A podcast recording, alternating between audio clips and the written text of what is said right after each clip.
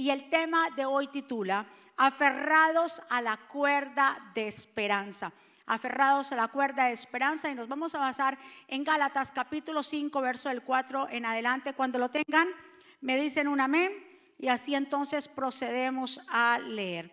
La santa palabra del Señor se lee así. Pues si ustedes pretenden hacerse justos ante Dios por cumplir la ley, han quedado separados de Cristo, han caído de la gracia de Dios. Sin embargo, los que vivimos por el Espíritu, esperamos, diga conmigo, esperamos. Esperamos con anhelo recibir por la fe la justicia que Dios nos ha permitido. Pues una vez que depositamos nuestra fe en Cristo Jesús, de nada sirve estar o no circuncidados. Lo importante es la fe que expresa por medio del amor. Que el Señor nos bendiga a través de su palabra y que el Señor añada bendición a nuestra vida. Señor, aquí estamos el primer día de la semana. Hemos llegado, Dios mío, a tu casa. Las personas se conectan en diferentes lugares este día.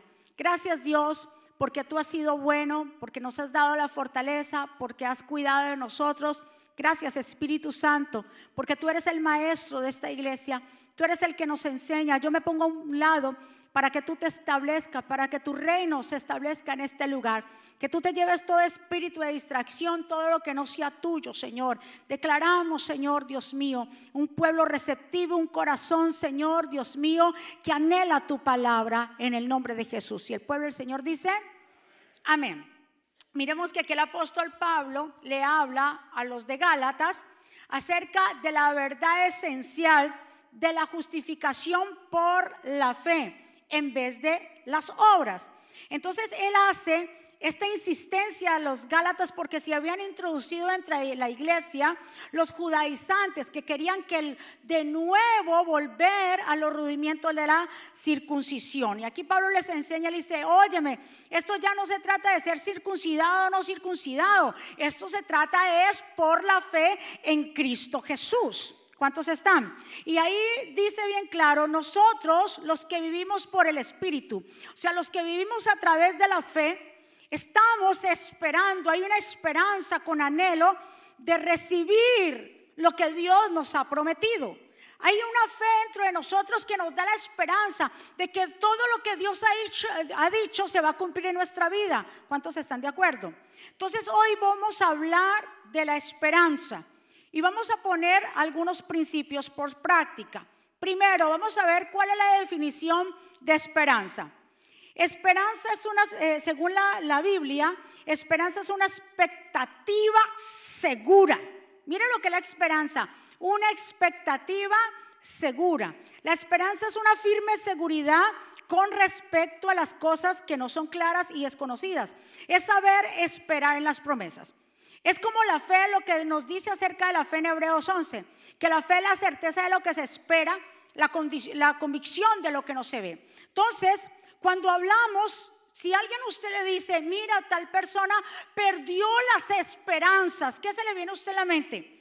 Cuando dice perdió las esperanzas, ya no tiene esperanza esa persona. Usted dice, bueno, se echó a morir, ya no tiene esperanza, ya no tiene anhelos, ya no tiene sueños, ya se echó como quien dice a morir. Lo contrario sucede cuando usted dice, Uy, esa persona tiene esperanza. Usted dice, yo tengo esperanza. Usted está tratando de decir que todavía usted cree que hay posibilidades de que todavía Dios puede hacer algo que hay gozo, que hay fe en esa vida. Cuando la gente tiene esperanza, usted le ve el gozo, usted le ve la fe, usted le ve su rostro porque está lleno de esperanza. ¿Cuántos están aquí? Muévale a su vecino y dígale, ¿tú tienes esperanza? No a doña Esperanza, no a doña Esperanza. Que si tiene esperanza. ¿Verdad que sí? Entonces, por ejemplo, vemos un ejemplo en la escritura que lo hemos hablado bastante y es Abraham.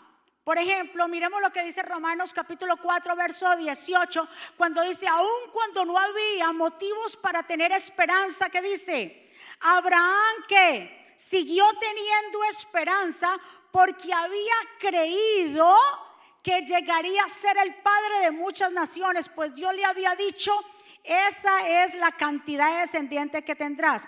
Y la fe de Abraham no se debilitó a pesar de que él reconocía que por tener unos 100 años de edad, su cuerpo ya estaba muy anciano, tener hijos, al igual que el vientre de Sara. Abraham siempre creyó la promesa de Dios sin vacilar. De hecho, su fe fue se fue fortaleciendo aún más. Así le dio gracia, le dio gloria a Dios. Abraham estaba plenamente convencido de que Dios es poderoso para cumplir lo que él promete. Entonces, ¿qué le ayudó a Abraham? ¿Qué fue lo que le ayudó a Abraham completamente llegar a creer al Señor? Porque su fe tanto en el Señor, estaba arraigada en el Señor, que dentro de él surgió la esperanza. Porque para poder tener esperanza, primero tiene que haber fe. Nadie puede tener fe sin tener primero esperanza. Primero surge la fe y luego viene la esperanza. Entonces, por eso Abraham pudo esperar tanto tiempo, aunque tal vez se le burlaban a Sara o a él, pero él sabía y entendía que iba a recibir la promesa. Yo no sé cuánto tiempo tú llevas esperando, porque esperanza tiene que ver con espera. Y hay gente que se desespera. ¿Cuándo tú lo vas a hacer? ¿Cuándo tú vas a hacer? ¿Cuándo tú me vas a quitar esto? Y el Señor te está diciendo, yo estoy trabajando contigo porque yo quiero desarrollar en ti una fe, tanto que te lleve a esperar los años que tenga que esperar. Diga conmigo, yo no me voy a desesperar. Entonces, ¿cómo? Usted me preguntará, ¿y cómo yo hago? ¿Cómo nace la esperanza en nosotros? Recuérdese, llega a través de la fe en Cristo Jesús. Y viene por el oír la palabra de Dios. Es esa necesidad de buscar a Dios, de profundizar en Él, cuando entramos en este entendimiento nace la esperanza que habla a nuestro corazón y nos deja entender que todo va a estar bien que vamos a esperar en Dios, que sus promesas se cumplirán en nuestra vida. Cuando hay esperanza podemos esperar el tiempo que sea, porque sabemos que Dios es el dueño de los tiempos. Recordemos la historia de Raab y que nos habla en Josué capítulo 2, nos habla de que Raab Recuérdese que los espías, eh, Josué envió a dos espías esta vez, ¿para qué? Para que se metieran a la primera ciudad que era Jericó y que chequearan cómo se estaba el movimiento porque ya iban a poseer la tierra, la tierra de Canaán, que Jericó era la primera ciudad. Y cuando ellos llegaron a la primera casa o lugar que llegaron fue donde Raad, la prostituta. Entonces dice Josué capítulo 2, dice, entonces los dos hombres salieron y llegaron a la casa de una prostituta llamada Raab y allí pasaron la noche.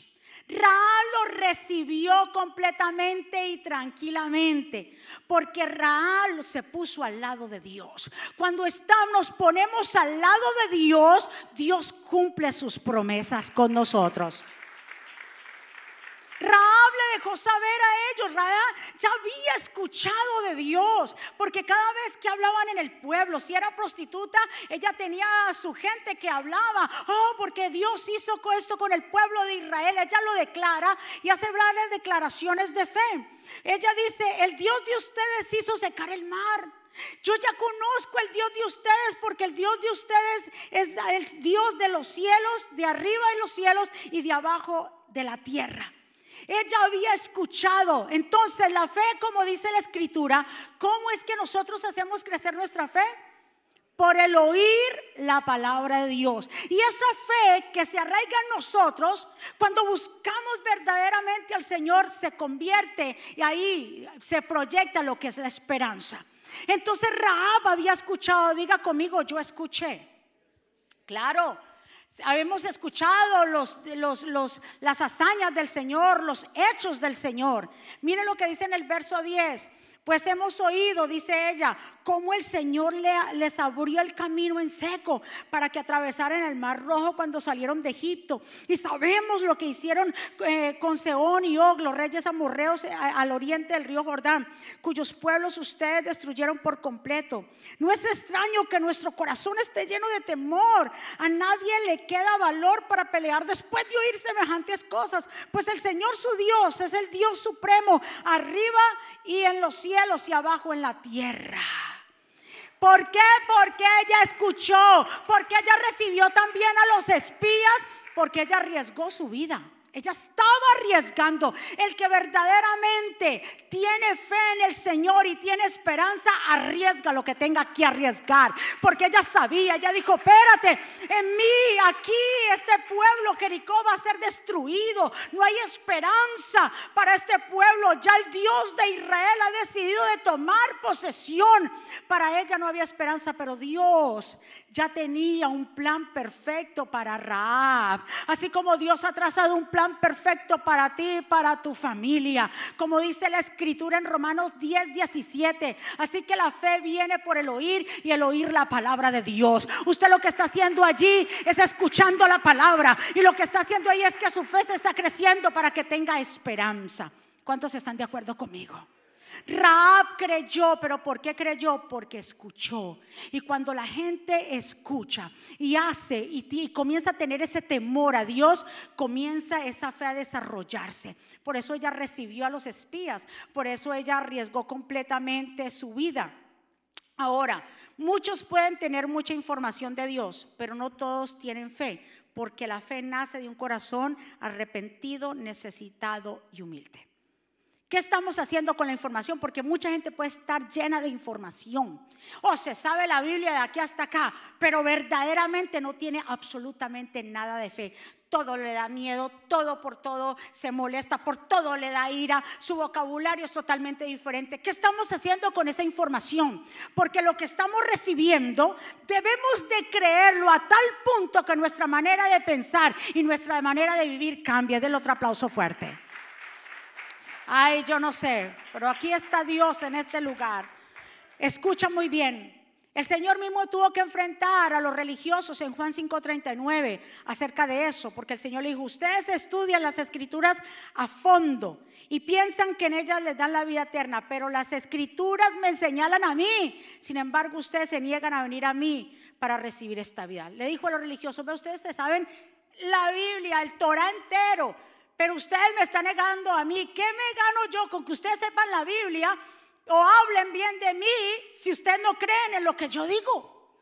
¿Cuántos están? Entonces, mucha gente puede decir que es cristiano, que puede leer la Biblia, que puede ser un doctor, que puede, pero muéstrame tus acciones. ¿Cuáles acciones de fe estás demostrando que lo que realmente tú lees ahí lo vives? Ella lo demostró recibiendo a los espías. Imagínense que si, eso, que si se hubieran enterado que esa mujer hubiera guardado a sus espías, la matan a ella y a toda su familia. ¿Sabe por qué ella hizo todo esto? Porque cuando verdaderamente hay fe en nuestra vida y hay esperanza, es que nosotros reconocemos, punto número tres, reconocemos que necesitamos a Dios en nuestra vida.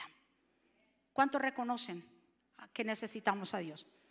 ¿Sabe? Porque la gente muchas veces no se convierte al Señor porque se creen autosuficientes, que ellos lo pueden todo, que ellos tienen la suficiente sabiduría, que ellos pueden hacer todo y que está todo en control.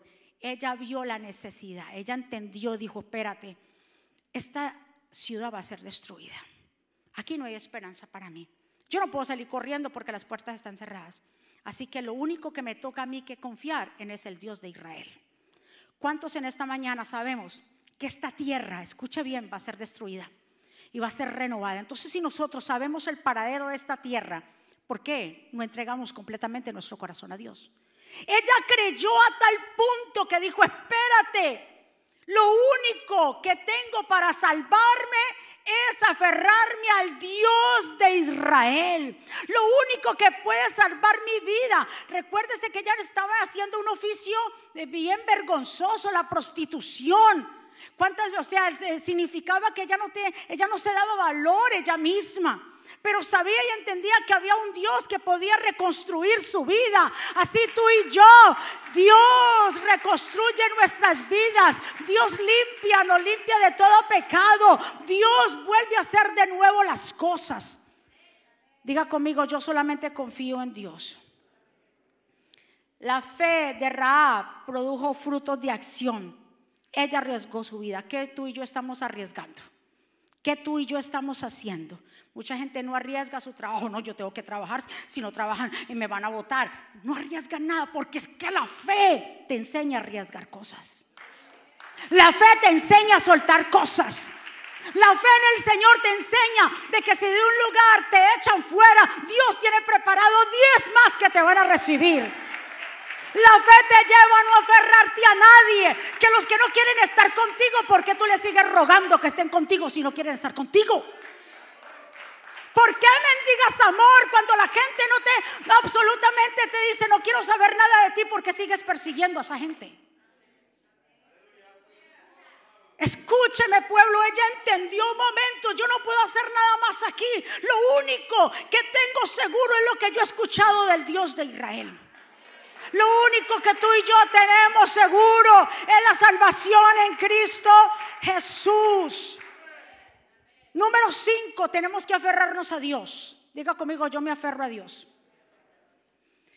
Raab, le digo, se aferró porque era su única esperanza. En el verso 12, cuando ella eh, lleva, eh, mete a los, o cubre o resguarda a los espías, ella tiene una conversación con ellos. Ella le dijo, miren, yo a ustedes me he portado bien con ustedes acá. Yo no he dicho nada, yo los he, les he hablado acerca de este pueblo, yo le he dado información y también los he cubierto en mi casa. Pero ahora júrenme por el Señor que serán bondadosos conmigo y con mi familia, ya que les di mi ayuda. Denme una garantía, mira, ya es una retada. Ahora yo los aquí los acogí, ahora ustedes denme una garantía de que cuando Jericó sea conquistada, salvarán mi vida. Pero ella no solamente dijo por ella, también a mi padre, a mi madre, a mis hermanos, a mis hermanas y a toda mi familia. Porque cuando Dios alcanza a uno en la casa, alcanza a la familia. Si Dios te ha alcanzado a ti, alcanzará a tus hijos, a tus nietos. Porque si Dios se ha metido en tu casa, ay, ay, ay, Dios lo va a hacer completo. Dios no deja las cosas a media. Dios tiene una promesa. Ay, Dios tiene una promesa para tu vida, así como lo hizo con Rab. Ella intercedió por su familia. Usted póngase en la brecha y interceda por su familia. Y usted le va a decir al diablo que retroceda porque tu familia le pertenece a Jehová. Ay, Señor. Uh, Dios mío, aquí hay fuego pentecostal. Santo. Dios. Ella le pidió, ¿qué le pidió a los mensajeros? Una señal, una garantía. Hizo que los, eh, los espías le juramentaran. En otras palabras, hicieron un pacto entre ellos, una promesa inquebrantable. En el verso 14 ellos le responden a Raab. Dijo, listo, ¿cuál es la garantía? Te ofrecemos nuestra propia vida como garantía por la tuya, le prometieron ellos. Pero nos ponemos nuestra vida en garantía de la tuya. Entonces ella le dijo, listo, pero ellos no se quedaron ahí más.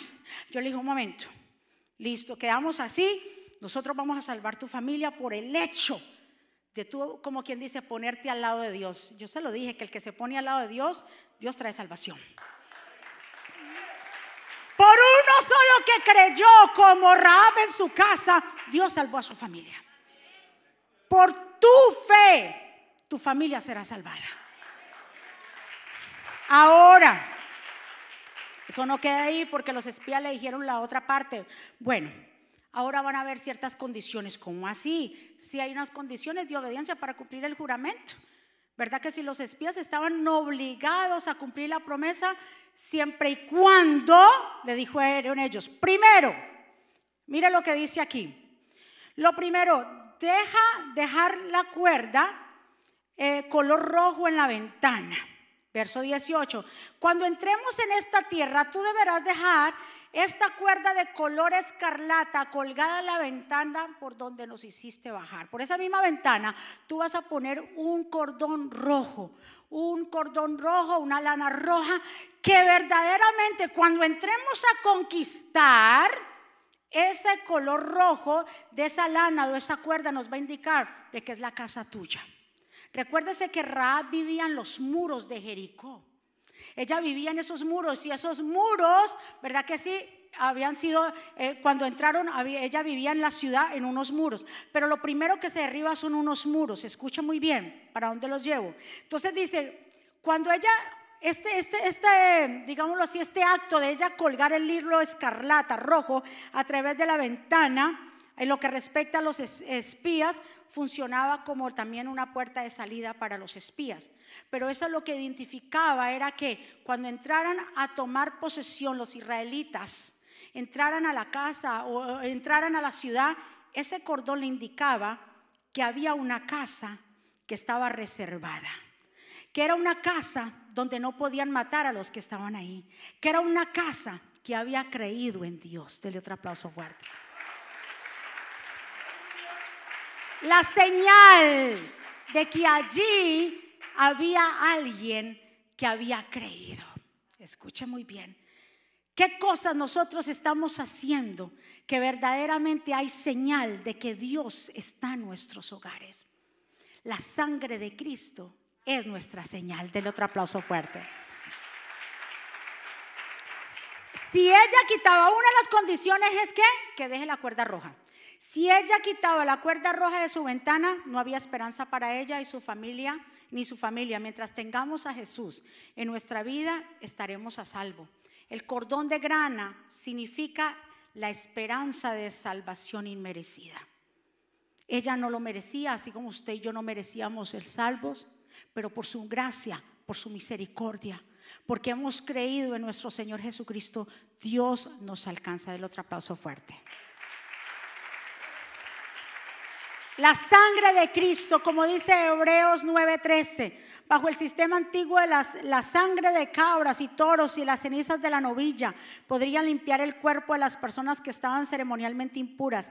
Imagínese más, que dice ahí, la sangre de Cristo. Si anteriormente en el antiguo pacto los animales eran sacrificados y la sangre de esos animales perdonaban los pecados, cuánto más la sangre de Cristo, que es la que limpia nuestras conciencias de nuestras malas acciones pecaminosas para que adoremos al Dios viviente.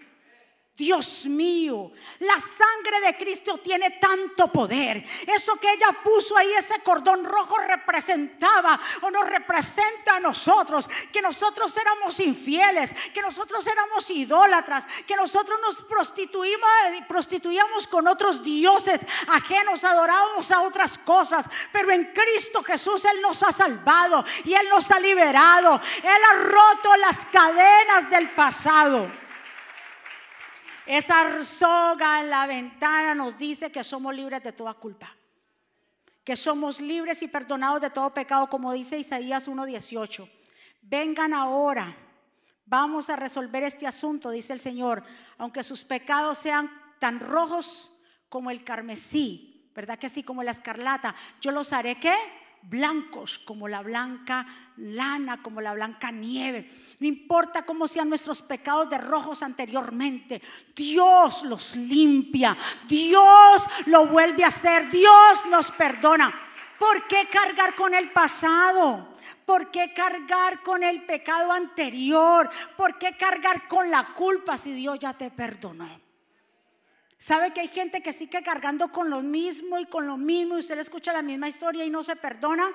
Porque verdaderamente no han tenido fe. Porque el que tiene fe en Jesús sabe que la sangre de Cristo tiene poder para limpiar todas nuestras transgresiones. Segundo punto o segunda condición. La primera condición, ¿cuál fue? Ponerla, dejar la cuerda roja. La segunda era de eh, poner o reunir a toda la familia. Y se convocó a toda la familia para que imiten su fe, verso 18 y 19. Y todos los miembros de tu familia, tu padre, tu madre, tus hermanos y todos tus parientes deberán estar aquí dentro de la casa. Si salen a la calle y los matan, no será nuestra culpa. Pero si alguien les pone la mano encima a los que estén dentro de la casa, nos haremos responsables de la muerte de ellos. Había condiciones. Y también Dios nos habla de nosotros condiciones. Sí, somos salvos por la fe. Pero esa fe también lleva condiciones. Dice el Señor, si ustedes escuchan mis mandamientos y los ponen por obra, como lo dice Deuteronomio 28, así les llegarán estas bendiciones a ustedes. porque hay que obedecer. Entonces yo le digo, miren, no quite el cordón, listo. Segunda condición, cuando estemos aquí, cuando hemos llegado, que toda tu gente, si tú quieres que toda tu gente sea salva, reúnelos. En este ayuno, ¿qué es lo que vamos a hacer? A reunir a la familia. Dijo, reúnelos acá, porque nadie les puede poner manos. Si les llegan a poner manos, nosotros vamos a hacer, nosotros como quien dimos, vamos a luchar en contra de esos aquellos que le quisieran poner mano. Porque cuando estamos, ¿verdad? Cuando la gente, cuando la familia está reunida, hay una cobertura. Cuando hay alguien que le cree a Dios dentro de su casa hay una cobertura, que el, enemigo puede tratar de infiltrarse, pero nada, no va a poder meterse, porque ahí está la cobertura del Altísimo. Los que no estaban reunidos ahí, los que querían vivir la vida por allá y no haber creído, porque me imagino para convencer ella a ellos, miren, no salgan. ¿Qué? ¿Cómo vas a creer? que No, por favor ella lo que estaba haciendo era poniendo, o sea, su fe la estaba impartiendo a toda su familia. Obviamente los que estaban reunidos allí iban a evitar una muerte, pero si se, se enfocaban o se rehusaban a estar reunidos, ¿qué podía venir? La muerte. Recuérdese, ya no había esperanza para Jericó. En este mundo, este mundo está en decadencia. Tú y yo tenemos que aferrarnos a Dios, dejar de vivir religión porque la gente lo que está viendo en este tiempo es religión. ¿Qué es la religión? Llenas de dogmas, eh, llenas de tantas cosas. La religión, una, una persona religiosa es aquella que dice y no hace. Es aquella que usted la ve muy sabiendo de muchas cosas, pero en realidad no pone en práctica nada de lo que está en las escrituras. Recuérdese, Dios va a salvar a nuestros hogares. Diga conmigo, Dios va a salvar mi casa. Lo que le pasó a Pablo y a Silas en la cárcel en Hechos 16, 29 ¿Qué le dijo el carcelero? El carcelero pidió una luz y corrió al calabozo, cayendo y temblando ante Pablo y Sila. Después lo sacó y les preguntó, señores, ¿qué debo hacer para ser salvo? ¿Qué le contestaron ellos? Cree en el Señor Jesús y qué? Y será salva toda tu casa, tú y toda tu casa. Diga conmigo, yo creo. Entonces en lo que tú crees, ponlo por obra. Que las palabras no se las lleven el viento. Que verdaderamente seamos como esa mujer Raab, que ella creyó, que ella se aferró. Y ella dijo, yo esa cuerda no la muevo por nada del mundo. Esa cuerda se queda ahí. Y la gente de mi familia se queda en mi casa el día que vayan a tomar Jericó. Lo tercero, y él dijo, bueno, la tercera condición no nos delates. Verso 20, sin embargo, si nos delatas, quedaremos totalmente libres de lo que nos ata tu juramento. Le estaban pidiendo fidelidad a ella. Le estaban hablando de una fidelidad. Los que somos fieles al Señor, Dios cumple sus promesas. Los que verdaderamente somos fieles a su palabra, la creemos y caminamos con ella, Dios cumple lo que ha prometido en nuestra vida. ¿Sabe qué dice el verso 21? Y ella aceptó. Ella dijo, está bien, yo acepto las condiciones y verdaderamente porque las aceptó ella estaba demostrando la clase de fe que ella tenía. Ahora, lo que acabamos de hablar de Raab, hablando de la esperanza, que ella tuvo esperanza, porque eso es lo que estamos hablando, podemos hacer una analogía entre también la celebración de la Pascua. Es casi igual. Lo que el Señor le habló en la Pascua, ¿se acuerdan en Éxodo capítulo 12? Cuando el Señor los fue a sacar ya como nación libre de Egipto, el Señor le dijo, esa noche ustedes van a sacrificar el cordero. Y ese cordero y esa sangre de cordero, esa sangre la van a poner en los dos postes y en los linteles de la puerta para que cuando pase el ángel de la muerte sepa y entienda que aquí hay una casa de fe. Lo mismo fue con Raab. Hay señales. La sangre de Cristo es la señal que nos diferencia de que hay salvación. De que reconocemos que Dios es el único y que Él fue a la cruz y derramó su sangre. Y esa sangre tiene poder.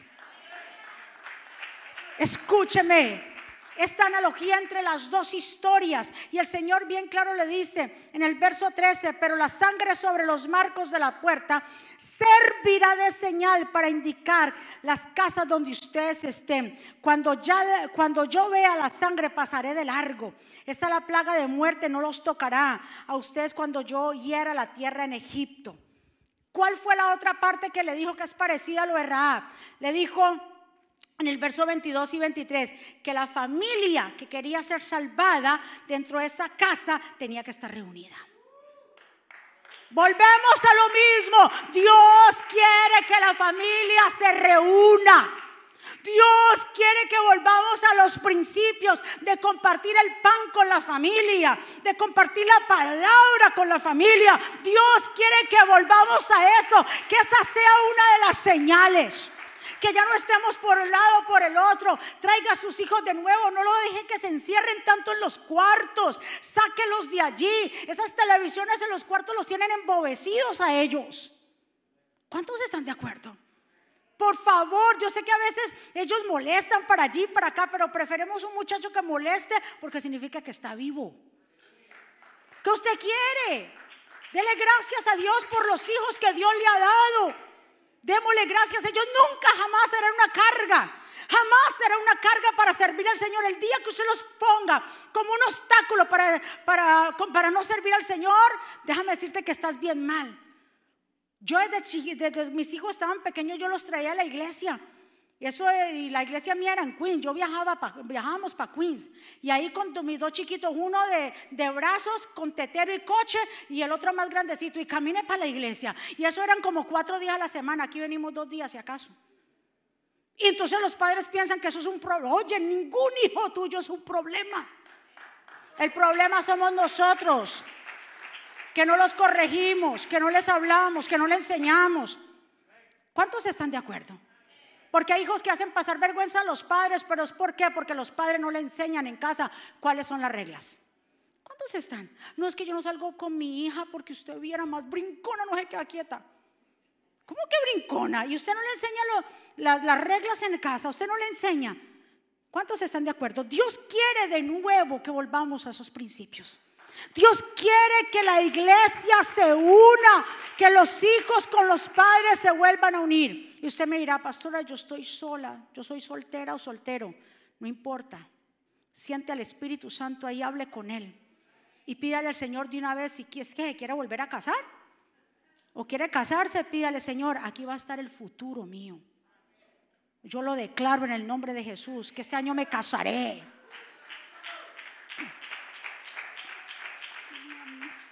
¿Cuántos lo creen?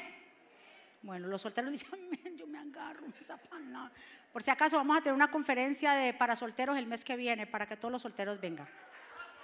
Tremenda conferencia de solteros viene para marzo. Muy bien, mire lo que dice el verso 22 y 23, conforme a la Pascua. Dejen escurrir la sangre en una vasija, después tomen un manojo de ramas de hisopo y mójenlo en la sangre. Con el hisopo unten la sangre en la parte superior y ambos lados del marco de la puerta de sus casas. Que nadie salga de la casa hasta mañana. Pues el Señor pasará por la región para herir de muerte a los egipcios. Pero cuando Él vea la sangre en la parte superior de ambos lados del marco de la puerta, el Señor pasará de largo. Entonces aquí hacemos un paralelo con el perfecto pacto que Dios hizo con la humanidad de perdonar todos nuestros pecados. La sangre de Cristo nos señala hacia la gracia de Dios. En ti hay gracia, en ti hay favor. No dudes de lo que Dios te ha dicho. Los resultados de eso son los pasos de que lo que hizo fue la, esta Raab fue unos pasos fabulosos acerca de lo que fue la fe. Porque ¿quién se convirtió Raab? Ella no solamente Dios la salvó, escuche muy bien, si ella vivía en ese muro, ay Dios mío, si ella vivía en ese muro y todas las casas fueron removidas y todo el mundo, la única casa que se quedó en pie fue la de quién? La de Raab. Y se quedó porque había ese hilo que estaba allí color escarlata.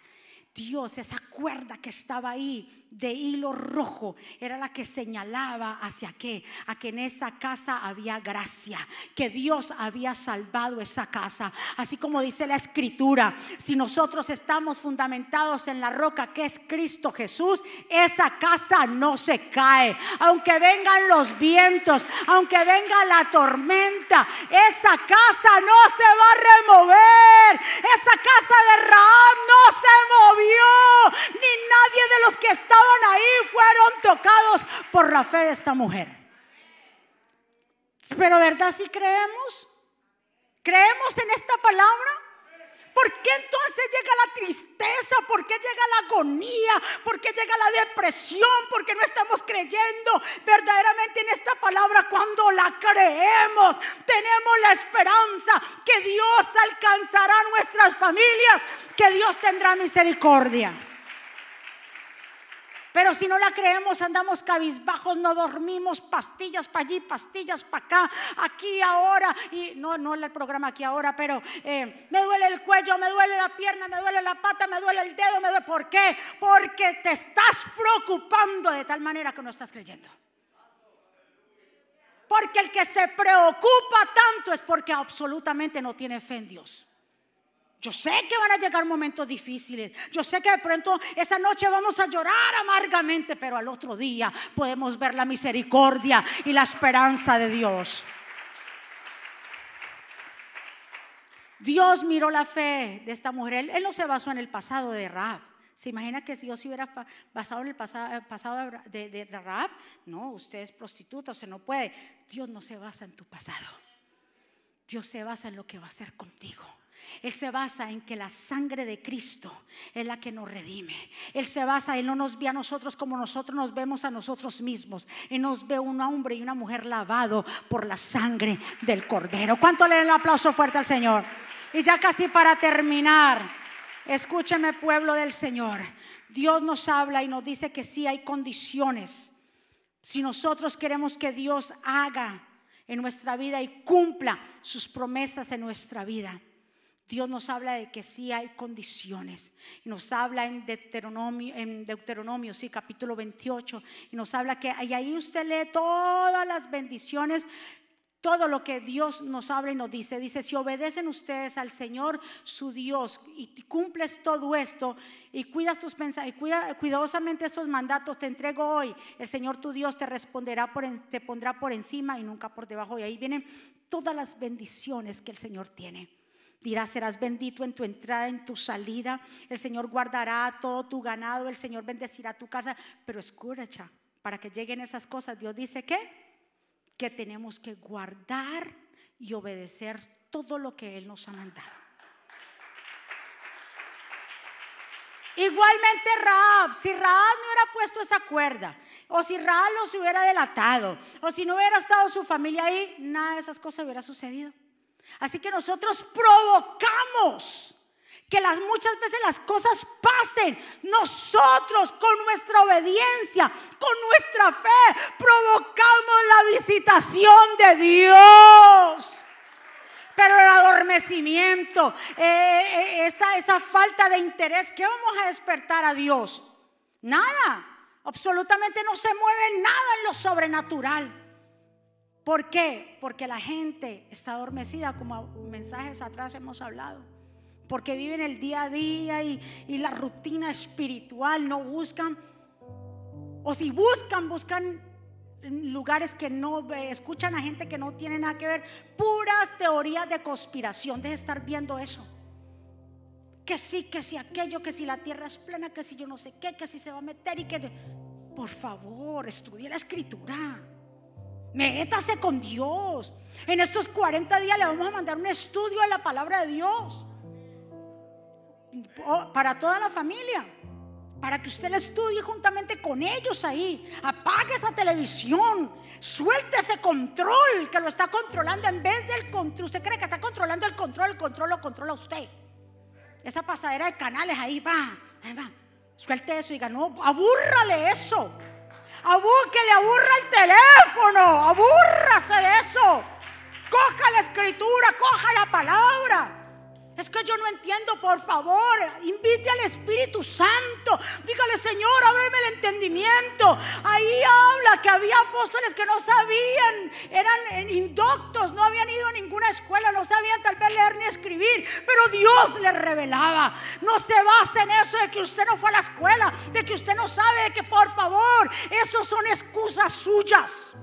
Usted se sienta con la palabra, se sienta con un libro, se sienta con un una pluma, se sienta con un diccionario y usted empieza a leer y le pide, Señor, ayúdame.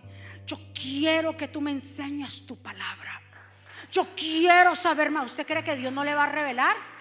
Lo que pasa, eso tiene un nombre. ¿Cuál es el nombre de eso? Que la gente no quiere. Se llama pereza.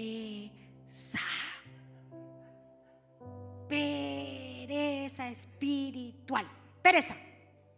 Así de sencillo. No quiere, pero quiere que Dios cumpla su promesa, quiere que Dios cumpla su palabra, quiere que Dios... Si esta mujer no hubiera cumplido esto a cabalidad, hubiera llegado la salvación. Escuche muy bien. Si el pueblo de Israel no hubiera hecho en obediencia el rociar la sangre del cordero, ahí en esa puerta el ángel de la muerte hubiera pasado y hubiera matado a todos. Pero vemos que aquí lo que cabe en, ambas, en ambas em, historias lo que nos deja de reflejar es lo único que Dios quiere en nosotros, que es obediencia. Denle un aplauso fuerte al Señor y pongámonos de pie. Pongámonos de pie. ¿Y sabe qué? Que en Hebreos capítulo 11, usted ve la lista de los, de, los hombres que resalta la escritura por su fe. Hebreos 11. En esa lista hay solamente dos mujeres que se resaltan. La una es Sara, esposa de Abraham, y la otra, Raab. ¿Y sabe qué dice Raab? Fue por la fe que Raab, la prostituta, no fue destruida junto con los habitantes de su ciudad, que se negaron a obedecer a Dios, pues ella había recibido en paz a los espías. Escuche bien por la fe de esta mujer y, la resaltan ahí. Resaltan a Sara y resaltan a Rahab, que más adelante ella se incorpora porque Dios hace cosas grandes con esta mujer. Y ella se casa con Salmón, un israelita. Tuvo un hijo que se llamó Boz, que fue un hombre de fe que a su vez se casó con Ruth la moabita. Y ahí Jesús descendió de esta familia, en la familia de Jesús. Y en la genealogía está Raab y Ruth también, que eran mujeres paganas. ¡Wow! Dios mío, de ahí viene el linaje de David, porque ahí fue abuelo de David y todo eso, y viene el linaje completamente. Pero mire lo que hace una fe genuina, porque cuando tenemos fe arriesgamos lo que sea ay ay, el ecocito, ay allicito, ay porque si no, arriesguelo todo por él, porque vale la pena. Arriesgue lo que tenga que arriesgar. Suelte lo que tenga que soltar por Él. Porque Dios visita y Dios se acuerda de una fe genuina. Entreguémosle todo nuestro corazón. No le entreguemos nada a medias. Raeb entregó todo. Ella ella no tenía el Torah, ella no tenía nada, ella no, te, ella no tenía nada, solamente había escuchado, pero ella decidió ser la diferencia. Tú y yo hemos escuchado mucho y hemos visto las maravillas de Dios. Cómo nuestra fe no va a crecer aún más, cómo no vamos a tener esperanza. Dios nos, nos ha tirado esa cuerda de amor. ¿Cuál es esa cuerda roja de amor? Su sangre. Por eso levante sus manos hacia el cielo y a donde usted está vamos a adorar al Señor.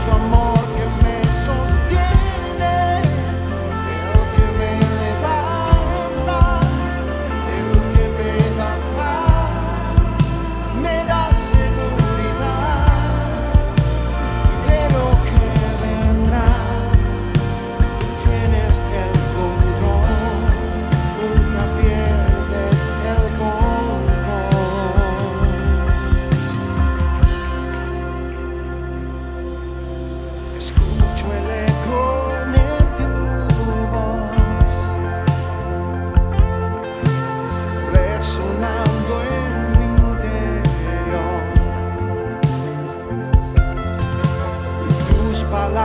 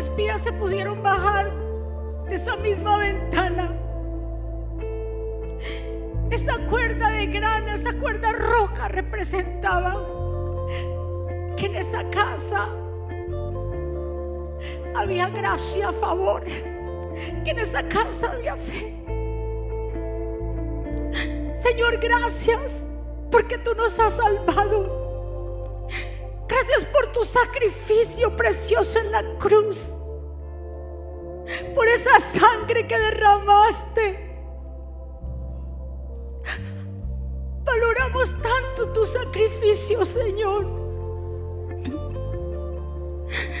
Perdónanos porque a veces, Padre, no damos el 100% que tenemos que dar. Cuando tú nos has rescatado, donde nos encontrábamos, así como aquella mujer, Rahab, inundados en el pecado. Y tú tuviste misericordia, Señor. Así como Jericó fue un día destruido, Señor, este mundo se va a destruir.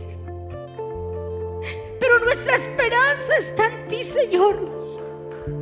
Nuestra esperanza está en esa cuerda de esperanza.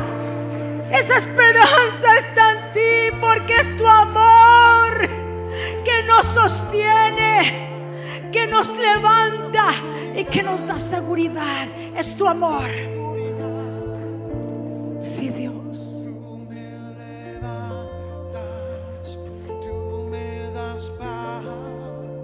Sí, Jesús. Tú eres el que nos da seguridad, el que nos sostiene. Levanta tus manos ahí donde tú estás. Ten esperanza. Esperanza que Dios lo va a hacer. Guarda esperanza que Dios va a rescatar a tu familia. Guarda la esperanza de todas las promesas pacientemente de que Dios tiene el control de toda tu vida. Que mientras tanto nos mantengamos bajo su cobertura, nada podrá tocarnos. Que Él tiene cuidado de nosotros. Padre, gracias por este tiempo maravilloso en que tú nos permites estar aquí juntos. Gracias por las vidas que se conectan. Aquí hay una presencia divina. Pueblo, aférrate como esta mujer a las promesas. Aférrate a cumplir al pie de la letra lo que Dios nos ha dicho. Gracia y favor sobre tu casa en el nombre de Jesús. Sanidad y liberación sobre tu casa en el nombre de Jesús. Gracias. Si hay alguien aquí, si hay alguien allá que desea abrir el corazón a Jesús, que desea reconciliarse con Jesús, yo te invito que ahí donde tú estás, hagas esta declaración de fe, de arrepentimiento y repitas conmigo, Señor Jesús, yo te doy gracias por mi vida. Yo te pido perdón por mis pecados. Yo te recibo como mi Señor y suficiente Salvador. Perdóname. Perdona mis transgresiones. Yo sé que yo te he fallado, pero tu sangre me limpia, me restaura, Señor. Te entrego todo a ti. Reconozco que tú eres el Mesías. Señor Jesús, escribe mi nombre en el libro de la vida, en el nombre de Jesús. Amén. Denle un aplauso fuerte al Señor. Denle el aplauso fuerte. ¿Quién vive? Y a su nombre. Y el pueblo revestidos de poder y autoridad. ¿Cuántos recibieron esa palabra? El Señor nos ha tirado esa cuerda de amor, ese lazo de la salvación y de la esperanza, de esperar pacientemente. No se desespere, por favor, porque usted no ve resultados instantáneos, please. Aprenda a esperar. La fe que hay en usted lo va a llevar a saber esperar pacientemente. Pero no una espera de angustia. Dios no te quiere ver angustiado. Dios no te, no te quiere ver preocupado ni que dejes de comer y que no puedas dormir. No, no, no, no, no. Esa espera que te da tanta seguridad que Dios tiene el control y el timón de tu vida. Ese bienestar que está dentro de ti, de que Dios va encaminando tus pasos poco a poco. ¿Cuántos están de acuerdo conmigo? Así que en este día vamos a despedirnos y vamos a decirle al Señor, Señor, gracias por este tiempo. Señor, en que tú nos permites estar. Padre, gracias por tu amor, por tu misericordia, por tu bondad. Gracias por darnos el privilegio y la oportunidad de poder llegar a tu casa. Sellamos esta palabra en cada corazón y declaramos que producirá a nosotros fruto, más fruto y mucho fruto. Que tu pueblo se va convencido, se va lleno de fe y de esperanza a esperar en tus promesas. Que tú tienes el control de cada cosa, Señor. Tú eres bueno y tú eres santo, Señor. Y declaramos que será una semana llena de gracia y favor, de cielos abiertos, de buenas noticias, de puertas de bendición que se abren a favor de tu pueblo. Pueblo del Señor, que Jehová te bendiga y te guarde. Que Jehová haga resplandecer su rostro sobre ti y tenga de ti misericordia. Que Jehová alce sobre ti su rostro y ponga en ti paz. Y termino con estas palabras. Vivan en gozo, sigan creciendo hasta alcanzar la madurez. Anímense los unos a los otros, vivan en paz y armonía. Entonces el Dios de amor y paz estará con ustedes. Que la gracia del Señor Jesucristo, el amor de Dios y la comunión con el Espíritu Santo sea con todos ustedes. Saludados los unos a los otros. Muchísimas gracias. Bendiciones. ¿Quieres estar al día con todos los eventos de la pastora Mónica Jaques y Ministerio Jesucristo Vive? Ahora lo puedes hacer introduciendo la aplicación Mónica Jaques, ahora disponible en la tienda de aplicaciones de Apple y Google. Es muy fácil de usar y contiene un menú útil y de acceso rápido. Ahora podrás acceder al último libro de la pastora Mónica, eventos, palabras de fe e incluso comunicarte con nosotros vía chat. También puedes seguirnos en Facebook, Instagram, Twitter y YouTube para ver servicios de poder en vivo y recibir reflexiones, palabras de aliento y mensajes diarios.